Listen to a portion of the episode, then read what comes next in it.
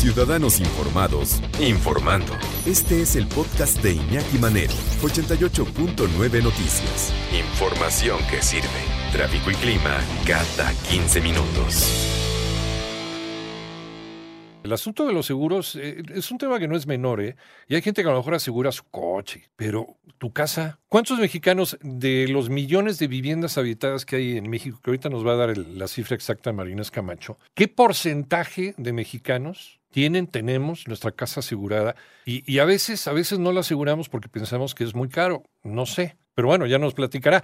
¿Cómo estás, Mari? Muy buenas tardes. Hola, Iñaki, qué gusto saludarte de nueva cuenta. Pues fíjate que son caros, no sabe, no saben cómo son, cómo operan, cómo funcionan. Nadie se los ha ofrecido o no confían en las aseguradoras. Pues son los principales motivos que está dando la gente para no contratar un seguro de casa habitación, Sí. el cual puede protegernos en caso de un sismo, hasta de una caída al interior de nuestro domicilio o también de un robo.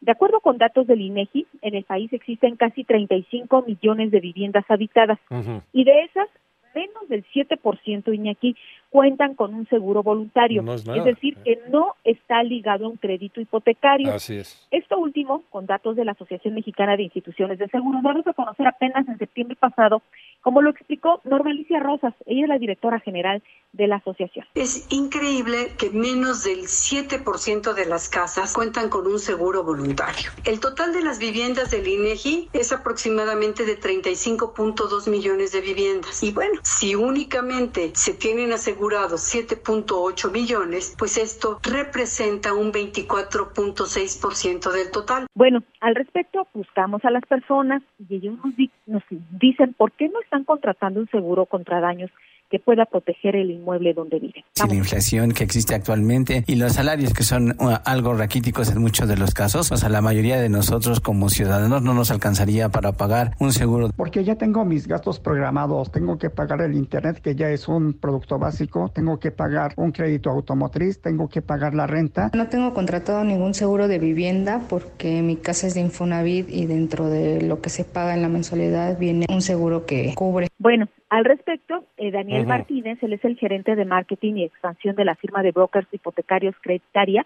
México, quien en entrevista con Panorama Informativo Iñaki nos explicó que de la mensualidad de una hipoteca, aproximadamente entre el 10 y el 15% se destina al pago de ese seguro durante todo el tiempo que una persona esté tardando en pagar ese crédito hipotecario de manera mensual. Es decir, que puede ir desde los cuatro mil hasta los 10 mil pesos al mes. Vamos a escuchar. los seguros de- en este sector o en este tema del seguro de vivienda, pues sí, sí es un costo elevado, ¿no? Al final de cuentas, por así decirlo, una vivienda de 1.5, 1.8 millones de pesos, pues te llega a costar un seguro de daños de entre 6 mil a 10 mil pesos mensuales. Oye, ¿en qué me baso entonces para saber cuánto me van a cobrar por el seguro de mi casa? ¿En, el, en lo que pago de predial? ¿Tiene algo que ver, Mari? Pues es que también depende el, eh, lo que tú, ellos lo que hacen primero, te evalúan la casa. Sí. A ver, va, ¿dónde está ubicada?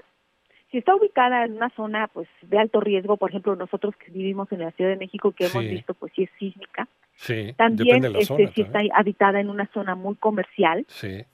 también si está habitada pues cerca de barrancas y eso, hacen un una, una evaluación de qué es lo que está rodeando tu casa. También, ya después ven dónde está la zona. Dos, qué hay a tu interior, qué tienes en tu interior. Ajá. Y de ahí se va desprendiendo cuánto te puede costar un seguro. Y eso sí, bueno, pues en el mercado, pues puedes encontrar seguros que te dicen 25 pesos diarios, pero que al mes estás pagando 750 pesos y que al año andas pagando 9 mil pesos. No, ya- y, y te estás te estás cubriendo contra algo que, que no sabes. O sea, por- ejemplo, un sismo que me imagino que sí te lo cubre, un incendio desde luego, este, no sé si si vandalismo, no sé si la caída de un asteroide, ¿verdad? También. Pero por lo menos También. lo más lo más común eh, sí te lo puede cubrir un seguro de estos. ¿Sí? Pero como tú dices, pues vandalismo, que te rompan cristales, Así es. eh, así que, es. por ejemplo, que tu perro provoque algún daño a otra casa, o sea, hay un sinnúmero de seguros, ¿no? También si tienes, por ejemplo, tus obras de arte, las puedes asegurar, ¿no? Mi Picasso y mi Dalí los tengo que asegurar también, pero eso va eso va a aumentar el precio del, del seguro. Eso es, precisamente. Bueno, Y bueno, ¿qué te parece si vamos a escuchar una vez más a Daniel Martínez, quien destaca esto, Iñaki, precisamente la importancia de contar con un seguro? venga. Yo creo que el problema lo tenemos desde el momento en el que gente no sabe cómo funciona o no sabe dónde solicitarlos, pero no existe una publicidad agresiva. Haría falta tener un tema muy en particular con la Comisión Nacional Bancaria de Valores, pero una estrategia